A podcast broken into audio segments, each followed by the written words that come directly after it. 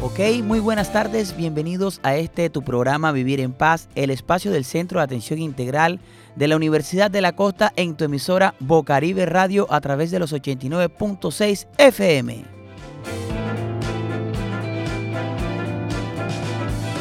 Como siempre, aquí en Vivir en Paz trayendo eh, invitados especiales y sobre todo temas de interés para toda la comunidad. Esperemos puedan disfrutar de este excelente programa. Les recordamos que estamos bajo la dirección de Walter Hernández. En el máster está la hermosa Low Frequency. Y hoy aquí en la mesa de trabajo todo el equipo que nos acompaña del Centro de Atención Integral de la Universidad de la Costa. Saludamos enseguida a la hermosa Anabella. Bienvenida Anabella, la reina de Malambo. Hola, muy buenas tardes a todos y a toda la mesa de trabajo. Y para nuestros oyentes que nos sintonizan por Bocaribe Radio 89.6 FM. Ok, muchas gracias Ana. También saludamos a nuestra querida Orieta. Orieta, bienvenida a Vivir en Paz. Hola Alex, muy bien y emocionada de acompañarlos en este capítulo de nuestro programa Vivir en Paz. Saludo a todos los oyentes y a todo el equipo de trabajo que nos acompaña el día de hoy. Muy bien, y acá la psicóloga, la psicóloga del análisis, a la psicóloga clínica Yanis. Bienvenida Yanis a Vivir en Paz. ¿Cómo estamos? Buenas tardes, Alex, y a todos los que nos escuchan desde Bocaribe Radio, hoy con un nuevo programa y un tema que supongo va a estar interesante. Sí, hoy estaremos hablando eh, sobre la discriminación y la xenofobia, tema que a veces pareciese que, que no existiera en nuestro, en nuestro país, en nuestro territorio, y ahora en estos tiempos, pues con todo el tema de la migración venezolana, a veces uno habla como que herda los venezolanos y tal, los venecos, la vaina, no sé qué. Entonces vamos a hablar un poco a ver si de pronto aquí, eh, ¿será que en Barranquilla y en Colombia sí existe el tema de la xenofobia y la discriminación? ¿Tú qué piensas, Yanis? Eh, Alex, yo un poco desde lo cotidiano y lo que uno observa y escucha, eh, considero que sí existe eh, es muy común, o el término que acabas de usar, el veneco, tiene un tinte de xenofobia, ¿no? Eh, para muchas personas. Recuerdo que para ahí, por el año de la pandemia, que pues los atracos, los robos, eh, muchas personas decían que eran los venezolanos que estaban llegando a robar. Y recuerdo un suceso muy particular, venía en un bus y se subió alguien a robar y una persona enseguida dijo, ese es Beneco, escúchenlo.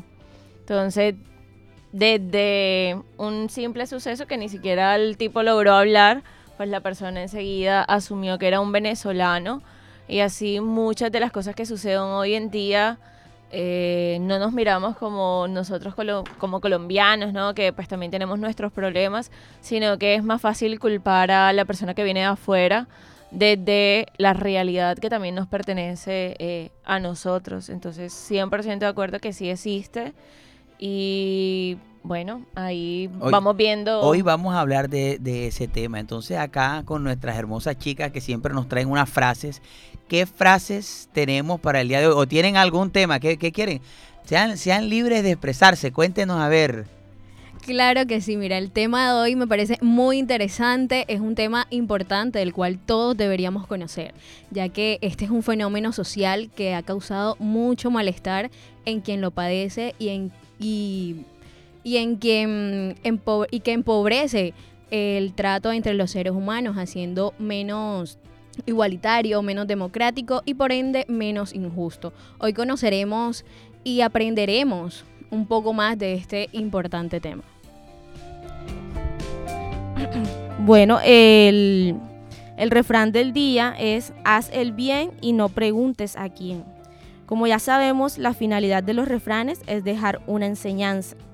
Y el día de hoy queremos que el aprendizaje sea que no importa la raza, el color, el género o la discapacidad que tenga la persona, sino que siempre hay que encargarse de hacer bien sin discriminación alguna.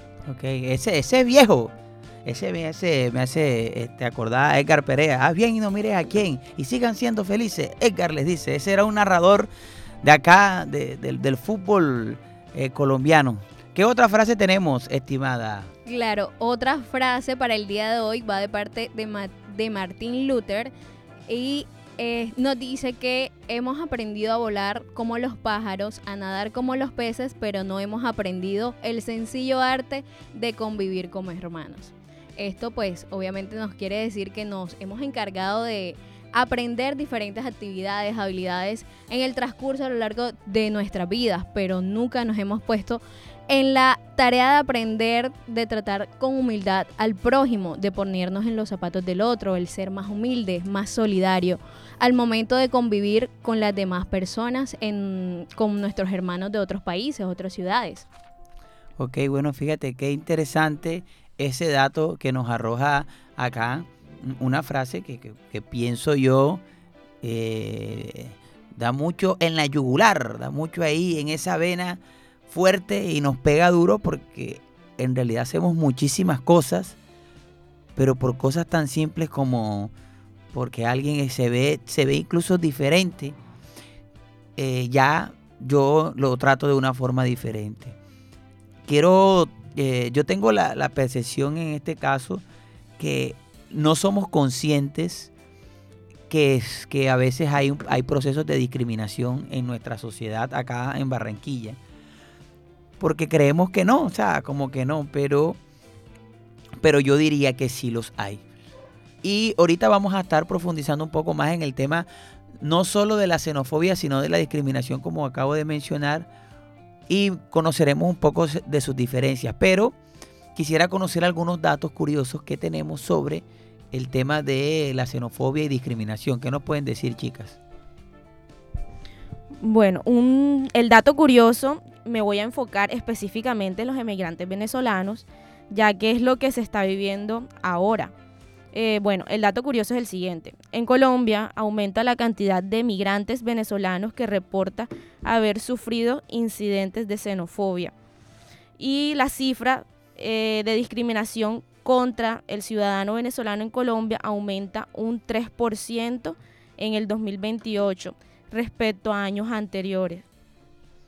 Eh, ¿dónde, dónde, ¿De dónde son esos datos, estimada Orieta? Sí los tenemos. Es según información realizada en organizaciones independientes. Sí, ah, de pronto fundaciones que han revisado y han hecho sus estudios. A ver, ¿qué más tenemos? Bueno, por acá tenemos que según cifras del Departamento Administrativo Nacional de Estadística, DANE, hay 2,2 millones de migrantes venezolanos viviendo en Colombia.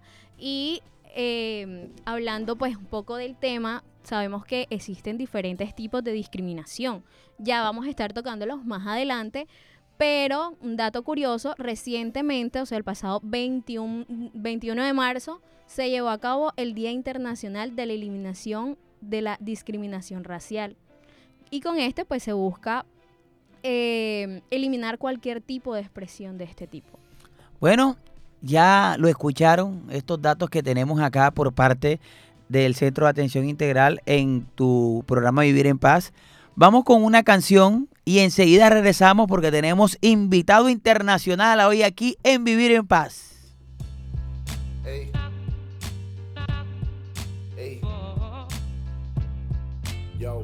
Latinoamérica está desunida, la unión de naciones hermanas como lo soñó Bolívar, una idea que hoy se encuentra destruida por culpa de la estupidez humana y de su conducta agresiva. El racismo para mí es peor que el SIDA, es peor que el coronavirus o cualquier pandemia conocida, pues lleva existiendo toda la vida.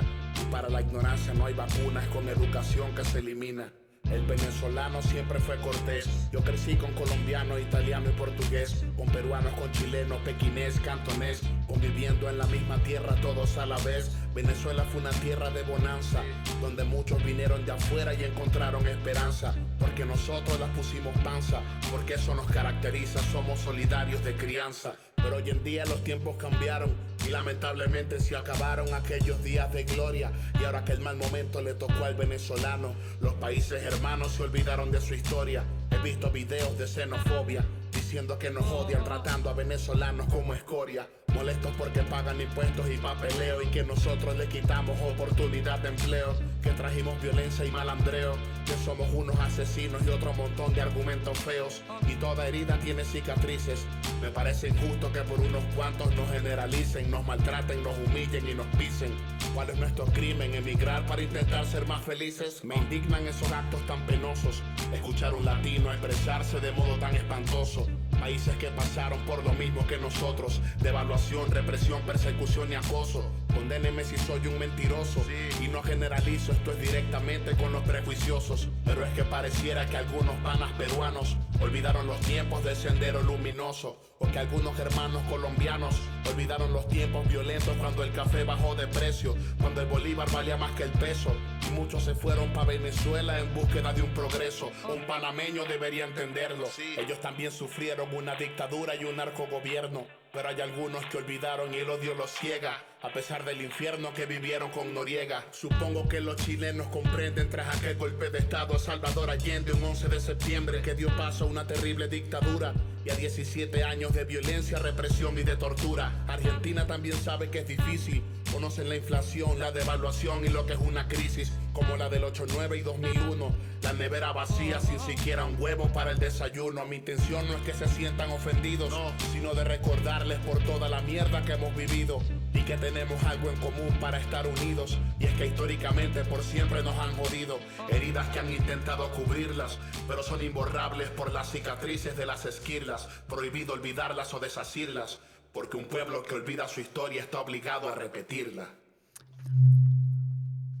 Ok, mi gente, bueno, continuamos acá en Vivir en Paz, el espacio del Centro de Atención de la Universidad de la Costa. No sin antes recordarle que el Centro de Atención Integral está ubicado en la carrera 13, número 10476, frente a la Biblioteca Popular del Barrio La Paz.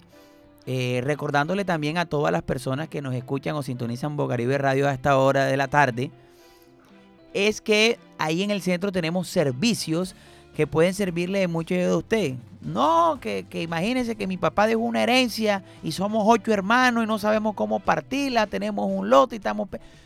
Es necesita una asesoría jurídica, ¿no? Que tengo un problema, que el servicio público me lo quieren cortar y la luz me llegó mal. Tiene un problema en servicio público, una asesoría jurídica. Mi el marido, mi ex marido no me quiere dar la plata de la cuota de la niña que acordar. Vaya ya para que dé una asesoría jurídica. ¿Y cuánto cuesta la asesoría jurídica? Ana, ¿cuánto cuesta? Totalmente gratis. Al gratín como le gusta. No, que el niño está tremendo, no sé qué hacer con él, le está yendo mal en el colegio. Y de- Asesoría psicológica. Ah, que mi novio me, me fue infiel y no puedo dormir en las noches por eso. Vaya a la asesoría psicológica. ¿Y cuánto cuesta la asesoría psicológica? Totalmente gratis. No tiene ningún valor. Ningún valor. Usted vaya a la carrera 13, número 10476, frente a la Biblioteca Popular de La Paz. Ahí pregunta por dónde queda el centro de atención de la Universidad de la CUP. Y ahí con mucho gusto lo va a atender nuestra querida Nicole, que hoy está cumpliendo años, a la cual le mandamos un saludo a Nicole. Ahorita, ahorita le ponemos cumpleaños, ahorita le ponemos cumpleaños. Bueno, eh, ya vamos a iniciar hoy acá en nuestro programa. Estamos hablando de discriminación. Estamos hablando también del tema de la xenofobia.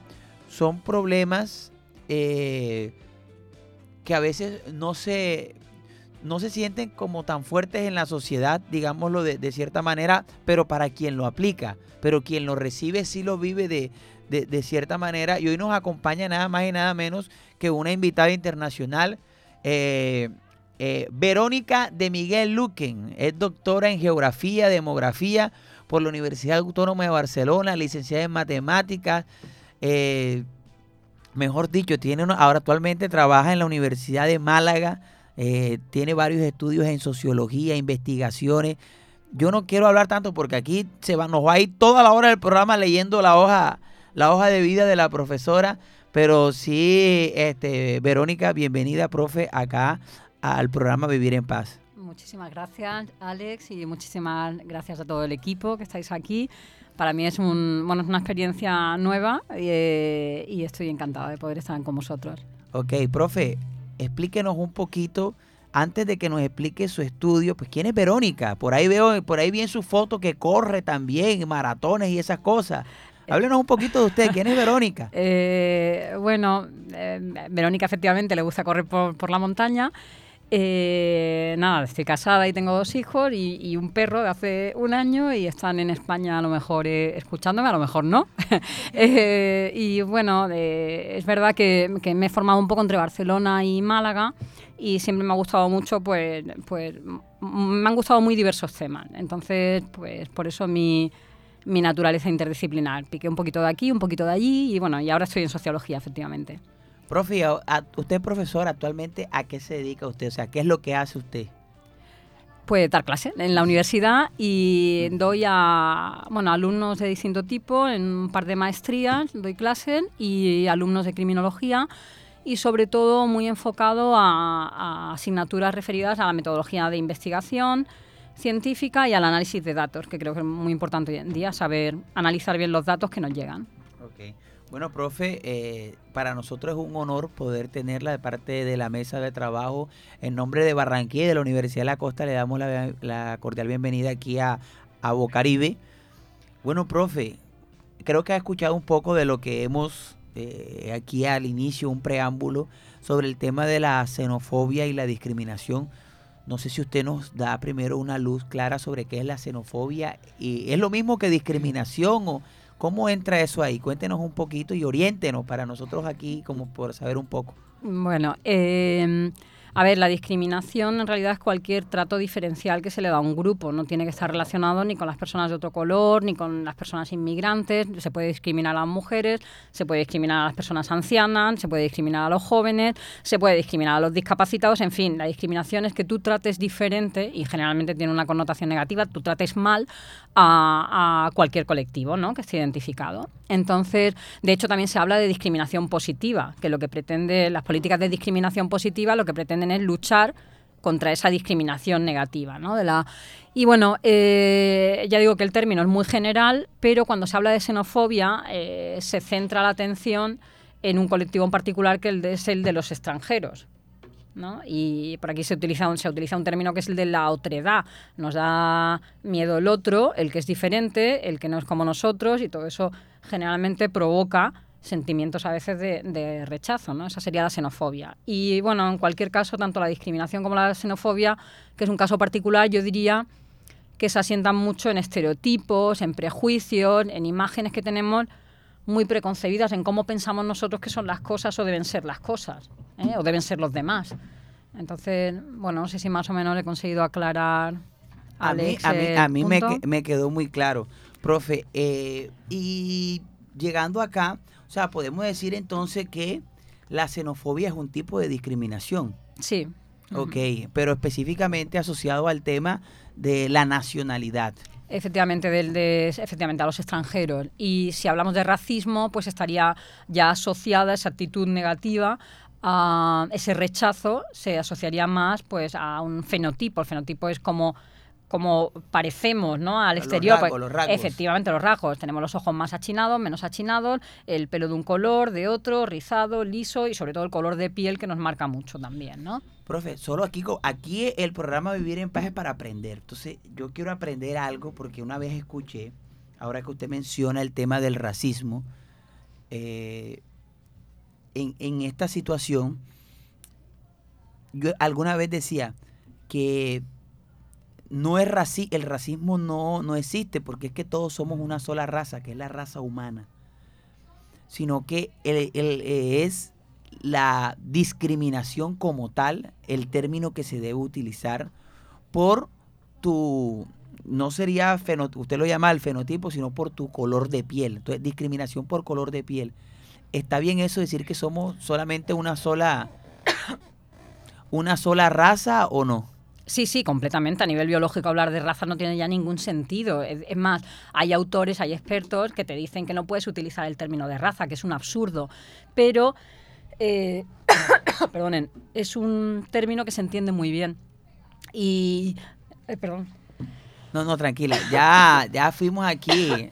El, el clima barranquero le ha caído mal a, a nuestra profe. no- sí, porque además no, no, no me he traído agua, ha sido un, un error. Ya, ya, Em, ya mandamos a buscar la agüita, profe. Ya mandamos a buscar la agüita. Eh, entonces es cierto que lo que pasa es que al final la gente lo entiende muy claramente, el término de racismo. Si hablamos de fenotipo, no todo el mundo lo entiende. Y si hablamos de racismo, la gente lo entiende, aunque, aunque el concepto de raza no tenga sentido. Y, y, y, a veces es útil para medir las cosas que pasan y para medir la discriminación. En Estados Unidos, por ejemplo, eh, sigue teniendo sentido hablar de discriminación por razas. ¿Por qué? Porque la persona se define como negra o se define como blanca o se define... Y, aunque el concepto en sí eh, eh, biológicamente no valga, porque todos estamos mezclados y no hay razas puras y no tendría sentido ni siquiera hablarlo, pero es verdad que, que a la hora de, de establecer diferencias tiene su utilidad operativa, digamos, es práctico, pero sí que yo preferiría también hablar de fenotipo, preferiría hablar de, como tú dices, del color de piel. De hecho, hay un estudio que hizo un profesor eh, brasileño, Telles, que está bueno, afincado en una universidad americana, y que para estudiar eh, la discriminación que sufrían las personas, lo que hacía era ir y medirles el color de piel con una paleta de colores. O sea, llevaba una paleta de colores, digamos una cartulina con distintos tonos, y en el anverso del brazo se lo ponía a la persona un poco para medir el color y luego lo relacionaba con la discriminación que sufría esa persona. Y en efecto había una relación entre el color más oscuro y la discriminación que sufría. Eso es mucho más correcto que hablar de raza, sin duda. Mm, ok, muy bien, profe. Ahí, ahí nos está aclarando como algunos conceptos.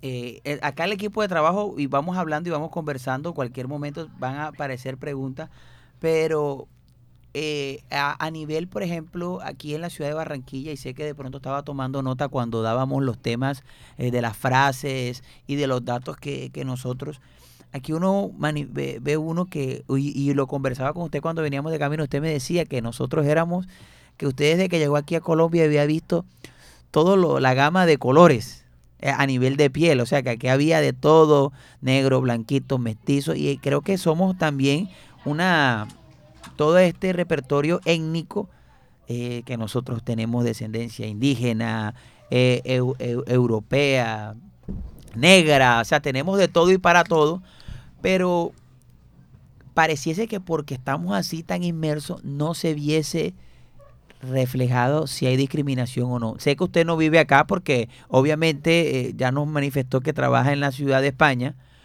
pero, pero,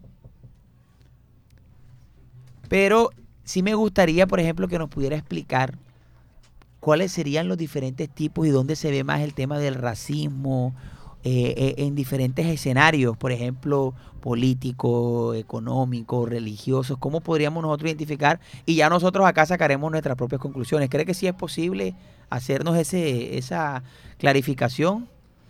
Bueno, per, perdóname, no sé si acabo de entender bien la pregunta. Yo te cuento un poco lo que creo que me, y, y si no me, me corregís. Eh, a ver, una cosa es lo que pasa en la calle y otra es lo que pasa a nivel eh, institucional. Eh, en la realidad española a nivel institucional no hay discriminación eh, por razón de, de, por ejemplo, de color o de fenotipo o, o de origen, en fin, dependería de, de, la cuestión regular, si tiene la persona los papeles o no tiene los papeles. Eh, entonces, aquí no sé muy bien cómo está ese tema. A nivel de la calle sí que hay. Y además, era un poco lo que yo creo que también hemos comentado en algún momento. Eh, yo creo que no hay cultura que se escape de estereotipos, de, de, o de racismo o de discriminaciones, lo llamemos como lo llamemos.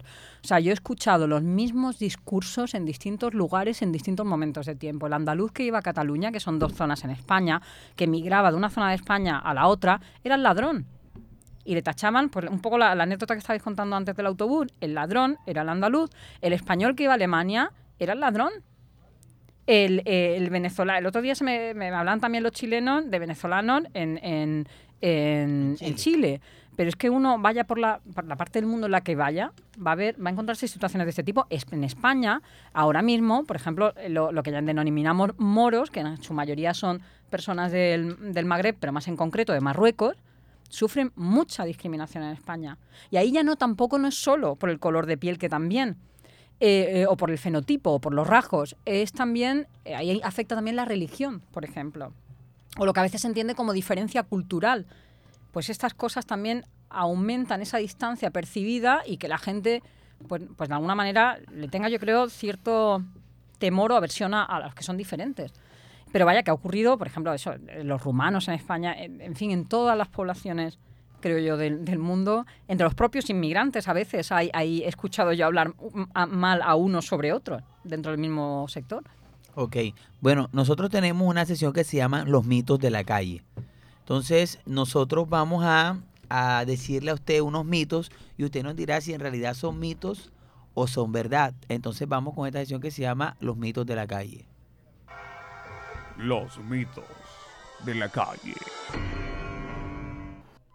Bueno, nuestro primer mito es los inmigrantes roban el trabajo a los ciudadanos que lo necesitan. Eh, bueno, yo voy a hablar de mi contexto, de España. Eh, mentira. Mentira, porque eh, los inmigrantes que podrían robar más los puestos de trabajo a los españoles son precisamente los inmigrantes que no sufren ningún tipo de, de discriminación, que son aquellos bien formados, que compiten con puestos elevados. Los inmigrantes que trabajan en el campo, los inmigrantes que trabajan en puestos de, de cuidado, por ejemplo, de personas mayores, señoras que están internas en las casas, etcétera, esos están, uh, eh, están ocupando puestos de trabajo que la gente en España, los jóvenes en España, no quieren ocupar. O sea, mentira. Eso de, de acuerdo a, a algo que de pronto eh, aquí en Colombia no, no sabría decir si, pero yo, yo sí creo que, digamos, mucha gente no trabajaba antes de que comenzara la, la pandemia. Llegaron eh, esta, este fenómeno de la migración venezolana y le quisieron echar la culpa a ellos, pero es que eh, yo, yo sí creo que aquí en Colombia hay posibilidad de lo que conocemos comúnmente como el rebusque. El rebusque es el trabajo informal. O sea, yo compro algo, me pongo en la esquina, voy y lo vendo, porque a veces se permite. No es la idea, porque la idea es que los trabajos sean formales y que todas las personas tengan un empleo digno. Y muchos de los trabajos de las personas que han llegado de, de Venezuela son trabajos informales. Entonces, no necesariamente pensaría yo que le han quitado como el empleo a, a los colombianos. Bueno, el segundo mito de la tarde es, ¿el mantener a los inmigrantes alejados garantiza la seguridad de mi país? Alejado del país, entiendo, porque también hay un alejamiento que se produce dentro del país, que es la segregación, ¿no? Lo que se llama eh, segregación residencial o escolar, que yo estoy totalmente en contra. Mantenerlos alejados del país, a mí me parece un absurdo. O sea, en la historia de la humanidad el ser humano se ha movido y se ha movido siempre, sea la causa de la inmigración la que sea, por un, por un fin final, que es el de tener una vida mejor. El inmigrante rico del norte de Europa en el sur de España busca el sol para sentirse mejor. El estudiante que va a hacer una maestría afuera busca formarse para vivir en un futuro mejor. El que huye de una guerra busca un sitio donde pueda tener paz para vivir mejor. El que huye de un desastre natural porque se le ha destruido la casa busca un techo en el que cobijarse. El que emigra porque no tiene trabajo en su país busca vivir. Todo el mundo se mueve para vivir mejor. Entonces, mantener alejada a la inmigración a mí me parece casi un contrasentido en términos de lo que es el ser humano, ¿no? Eh, y por otra parte, o sea, bueno, sí, a nivel legal, claro, cada vez se ponen, y en el contexto europeo, pues, pues no sé si, si estáis a corriente de ahora las últimas noticias en Italia, por ejemplo, que estaban acelerando las deportaciones porque estaban llegando muchas personas en los últimos días por mar y tal. Eh, bueno, cada, es verdad que a nivel político deben tener una, una legislación y tienen que haber, tiene que haber unas reglas, pero mantener a la población... Ah, y luego eh, hay un tema que has dicho, eh, creo que se tiene que tener mucho cuidado en ese discurso de criminalizar al inmigrante. O sea, no olvidemos que, o sea, voy a decir una cifra por decirla, pero el 99% de las personas que vienen quieren un puesto, eh, quieren vivir honradamente y trabajar. O sea, entonces la, e- es muy peligroso mm, asimilar inmigrante con delincuencia. Y se hace aquí, y se hace en España, y se hace en todos lados. Entonces, no creo, o sea, lo que sí que es verdad que hay que, bueno, en fin, que hay que educar, hay que sensibilizar, hay que eh, hacer justicia como se debe hacer, pero, pero no necesariamente decir que porque yo tenga a los inmigrantes fuera, mi país va a ser mucho más seguro. El- lo que es insegura es la, la desigualdad social y lo que es insegura es la pobreza, por lo que pueda provocar. Claro, eh, por ejemplo, eh, Barranquilla es una ciudad de inmigrantes, de, de muchos inmigrantes que han forjado, pues, hoy en día son grandes empresarios, casi la mayoría de los grandes empresarios, tú mira, los, los apellidos son eh, puros apellidos extranjeros, puros eh, apellidos libaneses, árabes, eh, que han forjado y han construido. No todos los inmigrantes, estoy de acuerdo con usted, profe, no vienen aquí a, a robar o algo por el estilo, muchos vienen a trabajar y las mismas condiciones sociales son los que terminan llevándolos a ellos a.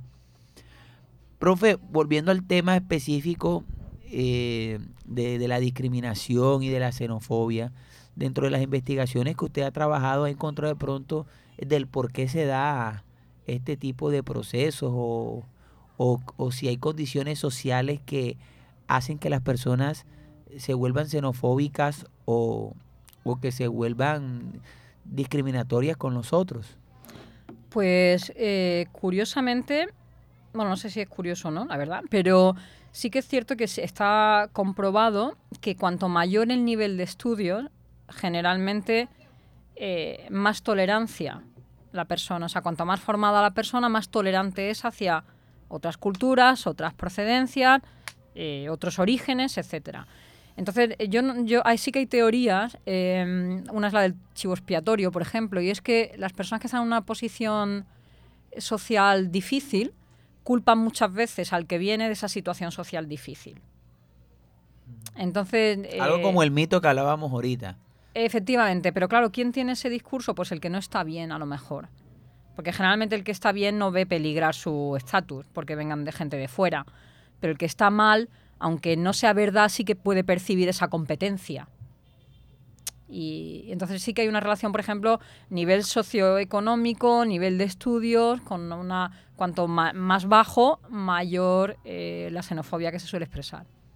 Hay algo que me causa a mí mucha curiosidad en este, en este tema y es una simple impresión, no estoy mencionando, no estoy diciendo que sea verdad, me gustaría corroborar que está muy asociado a lo de, a lo de, a lo de su, su opinión y es por ejemplo que uno ve en el tema de de que hay muchas personas que les gusta hacer ir a voluntariados a países africanos. Entonces nosotros vemos que hay muchos extranjeros, norteamericanos, europeos, incluso latinos, que se va a algunos de los países de África como voluntario a ayudar a los niños, a trabajar por ellos allá. Y uno ve que, bueno, es lo que yo veo, una cuestión de percepción, que es bien recibida la persona. O sea, bien recibida, a pesar de que, digamos, va un blanco, va un blanco, porque hasta uno que vaya a, a cualquier país de África donde estén, eh, se ve allá una raza eh, de una piel muy negra, negra. Eso hay que decirlo así. Y cualquier mestizo, por ejemplo, yo no soy blanco, soy como trigueñito, trigueñito bien bello, pero llega uno allá y se va a ver blanco delante de ellos. Y lo que yo veo, digamos, por películas documentales es que el trato que reciben es bien y se supone que ellos tienen un nivel educativo muy bajo a nivel de formación académica, que iría mucho en contraste con lo que usted está mencionando, ¿no? Y a diferencia en los países donde tienen un nivel de desarrollo, eh, que, que, digamos hay unos niveles educativos más elevados, es donde más se ve la discriminación. Es, es una percepción, no sé usted qué opina. Eh, bueno, eh, claro, yo hablaba dentro de un mismo país las diferencias en la misma población. Eh, de todas formas, no creo que los países con más nivel educativo haya más discriminación. Estaba pensando, por ejemplo, ahora en, países nórdicos dentro de Europa, no son países donde necesariamente haya más discriminación que otros. Pero es que luego lo que, lo que has dicho sí que toca un tema muy interesante. Y es que, claro, la discriminación no solo es el color de piel o la procedencia. La discriminación entra en otras cuestiones como el dinero. O sea, yo, un- una anécdota.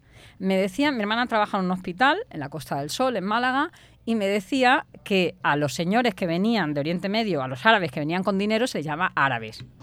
Los que vienen de Marruecos son moros. O sea, quiero decir, aquí hay, aquí un tema también de dinero y de estatus. El, el blanco que va a África probablemente se ha visto con una persona de un estatus alto, un estatus económico alto. Y eso va a hacer, en cualquier lugar del mundo probablemente, que la, que la discriminación o que los niveles de discriminación bajen o que esa persona lo sufra menos. Entonces eh, está el tema legal, si tienes, eh, si tienes eh, los papeles en regla, digamos, pues puedes solicitar un trabajo, puedes homologar tu- tus estudios donde, de donde los tengan y eso va a favorecer que te puedas integrar bien y que sufran menos discriminación. Luego también está el tema económico. Es que sin duda hay una diferencia entre que tú llegues a, a un país en una situación bienestante, digamos, con solvente, con dinero, o llegues siendo más pobres. Que yo creo que muchas veces la discriminación no es tanto hacia hacia el extranjero, sino hacia la, hacia la situación de... de- la posición ah, económica. Efectivamente, yo creo que en gran parte también. Eh, bueno, sí, tengo una pequeña pregunta y tiene que ver con algo que mencionabas ahorita acerca de los estereotipos y los prejuicios. No sé si de pronto a lo largo de las investigaciones que has hecho y que has conocido diversos países, si pudieras identificar algunos que sean muy repetitivos, ¿no? Como que, oye, mira, en Colombia escuché esto, en México he escuchado esto, en Chile esto, que de alguna manera lo hemos normalizado, pero dan cuenta de pues una conducta inadecuada. Pues en general lo que ha salido ya, ¿no? Lo de asociar delincuencia a inmigración. Eso es muy repetitivo. Eso lo he escuchado y lo he leído, pero de- de- estoy hablando de, también de textos del siglo pasado, o sea que, que no es algo ni siquiera nuevo. Eso y, y el por ejemplo, recuerdo una vez que leí, y era también del siglo pasado, eh, eh, personas de, digamos, de la sociedad de destino que no se podían creer que el inmigrante fuese médico. Entonces muchas veces también eh, estigmatizamos porque pensamos que la otra persona viene sin formación, en fin. eh, y ese discurso también lo he escuchado mucho. Entonces el tratar al otro como, al, el menospreciarlo porque pensamos que viene con un capital humano inferior, que viene menos formado, que no sabe, que no lee, que no, lo que sea, ¿no? Ese y el de, ese es un discurso muy repetido y el de la y el de la criminalización que le llaman. Sí. Vamos con una, una cancioncita, una tanda musical y regresamos enseguida. El tema está interesante y el tiempo se nos está yendo así, ¿ve? Volando, volando. Entonces vamos con una canción y regresamos enseguida aquí en Vivir en Paz.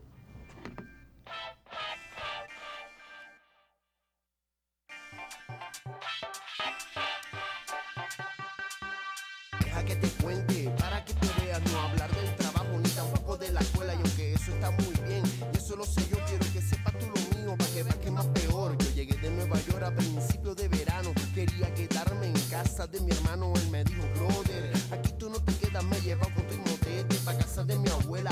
Ay, qué dolor, pobre vacaciones, lo que me hizo mi hermano. Que clase pantalones, enseguida mi abuela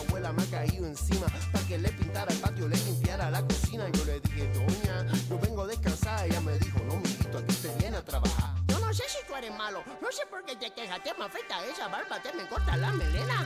Ay,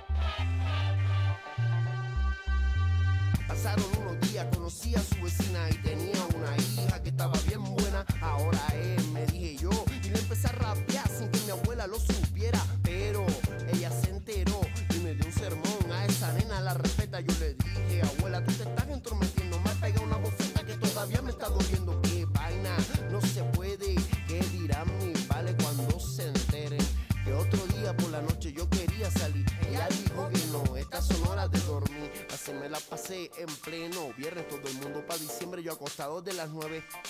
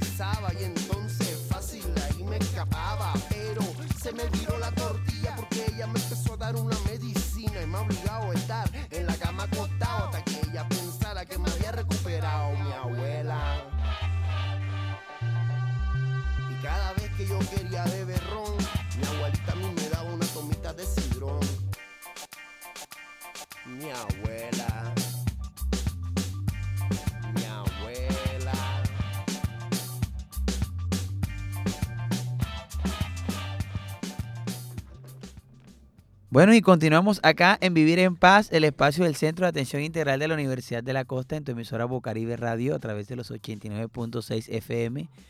Hoy con la profe Verónica. Vero, ¿le- ¿no le dicen, ¿cómo le dicen a usted, profe? Vero, Vero. generalmente. Bueno, con la profe Vero. Profe, yo quiero decirle algo, ya el tema de, de la discriminación aquí en Colombia. Eh, y quiero que, no sé si desde su experiencia, con todo el recorrido que ha tenido en estos temas, e investigándolos, nos pueda decir algo para ver. Y es lo siguiente.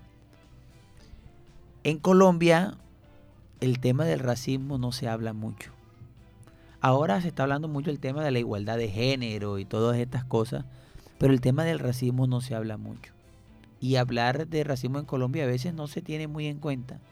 Pero cuando uno mira, eh, por ejemplo, cuáles son los barrios más pobres, cuáles son las provincias, los municipios y las zonas más marginales y pobres de Colombia, por lo general hay comunidad negra viviendo en esos barrios. No estoy diciendo que no haya barrios, eh, no quiero decir ni siquiera de blancos pobres, sí los hay, pero muchos, por ejemplo, uno de los pueblos más pobres a nivel eh, económico es San Basilio de Palenque. La zona de la costa pacífica de Colombia, Quibdó, el Chocó, eh, el Urabá, eh, son zonas también muy, muy pobres donde se ve la marginación social. Incluso aquí en Barranquilla, muchos de los barrios pobres, pobres también, la, la comunidad es una comunidad afro o comunidad negra. No sé usted qué cree que pueda estar pasando en Colombia a nivel de percepción social que, que no sentimos que haya... Son este, este no es un tema por lo general en Colombia que se toca. Pues a lo mejor se tendría que tocar. Esa, eh, yo creo que a lo mejor no se toca porque a mí la, la sensación que he tenido cuando he venido aquí era que, que era una región donde había, había habido mm, históricamente mucha mezcla. Y entonces por eso decía yo antes que me sorprendía tanto la gama de tonalidades y lo veía tan bonito y me parecía una cosa muy bonita de esta tierra, ¿no? Que los diferentes tonos de piel. Cuando ya luego he sabido un poco de esa discriminación, pues me sorprende, porque eh, claro, tantos años eh, que lleva la comunidad afro aquí, eh, tanti- tantos años y siglos. Eh, lo raro es que siga persistiendo esta discriminación, porque en Estados Unidos, digamos, las leyes de segregación han estado hasta, hasta hace cuatro días, pero aquí no ha existido eso, entonces debe ser una especie de racismo, bueno, no racismo, o discriminación histórica, pero... Y me sorprende que no se haya tratado, porque precisamente yo era, vaya, no era conocedora de que existían estos barrios y que había una diferenciación social importante, pero existiendo, sí que creo que a lo mejor cambiémosle el nombre, no le llamemos racismo, no le llamemos, no hablemos de raza, pero sí que hablar un poco de estas diferencias, eh, pues sería necesaria, sería necesario, creo yo.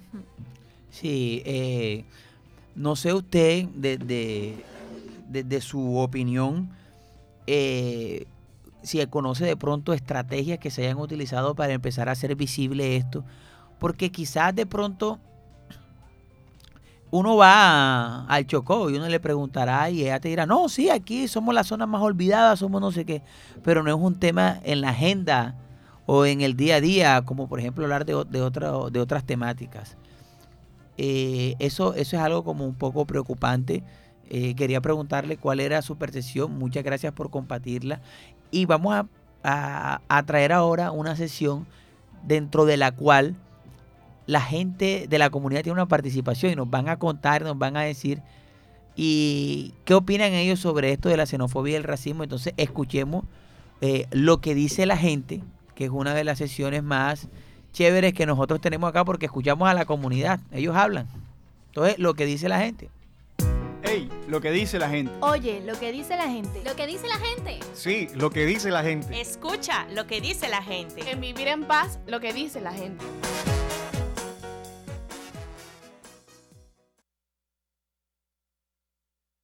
Bueno, estos son eh, entrevistas que nosotros hemos hecho en la calle, se las hemos hecho a, a, a la comunidad en general, como para, para poder entender un poco eh, cuál es la percepción que ellos tienen sobre el tema de la xenofobia y el racismo. Entonces, escuchemos. Capaz tengo 34 años y tengo que dar la definición del concepto de una. O tú me haces, bueno, estamos, aquí me hacen una pregunta bastante trivial.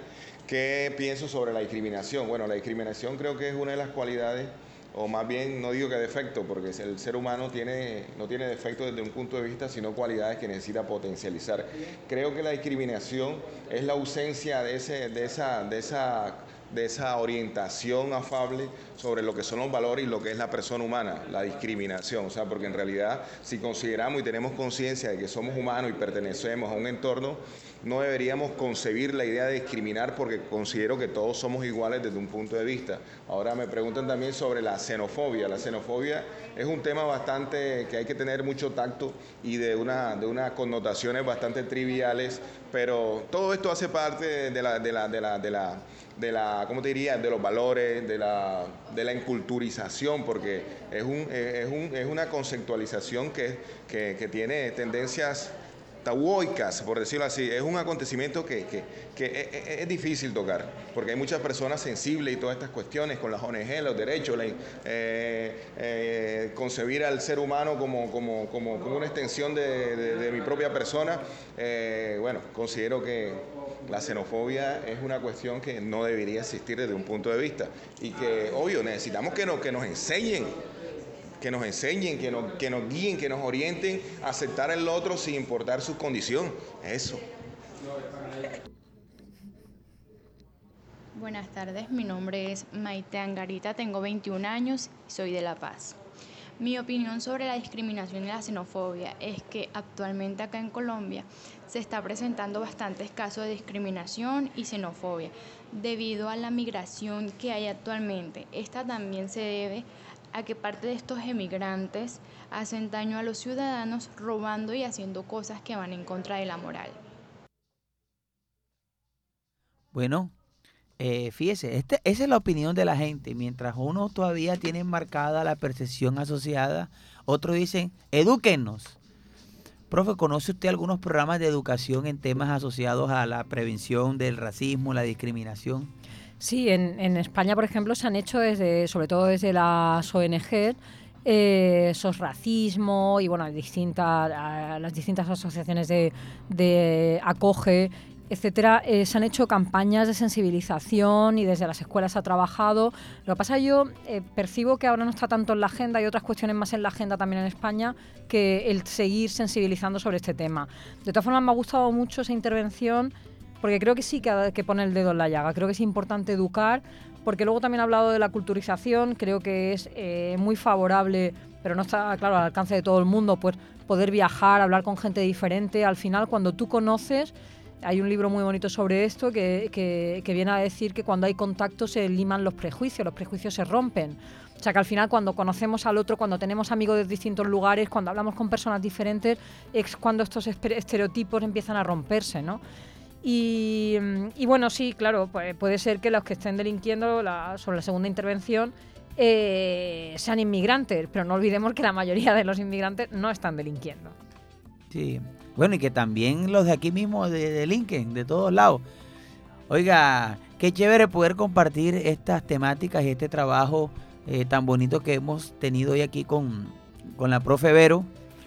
Profe, llegamos eh, ya para finalizar el programa. ¿Algún mensaje que nos quiera dejar a, a, nosotros los colombianos en estos temas asociados o algunos tips, recomendaciones frente a este tema de la xenofobia y la discriminación? Bueno, yo eh, realmente creo que puedo dar pocos tips cuando en España sigue existiendo este problema, o sea que no puedo dar muchas lecciones. Eh, bueno, ni soy la experta en España en esto, pero, pero bueno, en cualquier caso sí que hay una cosa que ha dicho la compañera al iniciar eh, una de sus intervenciones y era lo de ponerse los zapatos del otro. Creo que, intentar empatizar con el que tenemos al lado, intentar conocer y estar abierto a, personas de lugares diferentes, es muy importante. ¿no? Y a nivel ya eh, gubernamental o a nivel de políticas públicas, yo soy una banderada de la, de la lucha contra la segregación. Si tú vives en un barrio donde solo hay personas de tu mismo origen, difícilmente vas a poder integrarte. Eh, yo conocí una chica francesa, bueno, francesa sí, de origen tunecino, la conocí en Inglaterra una vez, y hablando de ella eh, me dijo que, que, vivía en un barrio que los padres cuando fueron a, a, París a vivir, evitaron un barrio de tunecinos, porque querían que ella creciera como francesa. O sea, los padres sacrificaron la comodidad de estar en un barrio con personas de su mismo origen eh, para que la hija creciera sintiéndose francesa. Y además ella, ella no tenía ningún complejo, o sea, ella era francesa y quería Túnez y iba de vacaciones a Túnez y no tenía ningún problema. Muchas veces las segundas generaciones tienen problemas en los distintos países porque no se sienten acogidos en esos países como ciudadanos. Y a veces no regla. son ni de aquí ni de allá. Efectivamente, y, es- y yo creo que la discriminación, o sea, la, perdón, la segregación, el que vivan, estén en guetos o, o vivan en barrios con personas solo de su procedencia y van a colegios con compañeros de su procedencia, hace que no acaben sintiéndose del país al que han ido. Y para mí, a nivel gubernamental, desde luego, trabajar en, para romper la segregación es muy importante, la residencial y la escolar. Ok, oye, fíjate qué dato tan interesante. Eh, recordé enseguida el barrio Villa Caracas. Mucha gente viene de Venezuela y solo vive ahí. Para romper, entonces tendremos que meter a, a colombianos o sacarlos ahí y reubicarlos en otras partes. Eso sería lo ideal, lo que pasa es que suele ser muy complicado. Ya le digo, en España no, no, no hay políticas. A nivel escolar algo, algo pero claro, el, el mercado, eh, o sea, la- el tema residencial responde generalmente a un mercado privado y ahí la a entrar es más complicado, claro. Ok, oye, le aprovecho para enviarle un saludo a toda la gente que nos está escuchando. Si hay gente de Villa Caracas, acá el profe Ale les manda su saludo. Pronto estaremos por allá nuevamente. Bueno, y con esto llegamos al final de nuestro programa, pero profe, antes viene la parte más bacana del programa, la parte de los saludos. ¿A quién le va a mandar saludos ahí? no lo había preparado. Pero como solo he avisado a, mi marido y mis hijos, pues les mando un muy, muy, muy, muy, muy fuerte abrazo a ellos. Y al resto de mi familia no sé si les pasaré la grabación o no. Pero también por si acaso un, un beso muy fuerte a todos. Ok, a ver, ya- Gracias por- ¿a quién mandan saludos ustedes aquí? Claro que sí, en la tarde hoy quiero enviarle un saludo a una gran amiga, Yaira Pérez, que nos escucha desde la comodidad de su hogar. A ver, ¿a quién le manda saludos? Bueno, como siempre, a mis estudiantes de psicología de adolescencia y adultez y enfoque cognitivo y a mi primo Álvaro y Desiret. Ok, y allá, eh, Orieta, ¿a quién le manda saludos? Eh, bueno, yo le mando saludo a una amiga eh, que se llama Aileen eh, desde su comodidad de la casa. Mm. Oye, fíjate, ajá, profe. No, que no había dicho el, el nombre de, de mis hijos y mi Ah, marido. claro, Ah, pues, Sebas, sí. Adrián y Marga. Adrián y Marga, en Málaga, en Málaga. En Málaga, sí. Bueno, yo sí le voy a mandar saludos, ahora sí oficial, a Nicole, que está cumpliendo años. Eh, Nicole es nuestra asistente de allá en el centro de atención, a la cual le recordamos eh, que pueden eh, a- acceder a todos los servicios. Pero Nicole, feliz cumpleaños, te mandamos acá un feliz cumpleaños, un aplauso para Nicole allá que está cumpliendo años. Ahora vamos allá a comer pudín.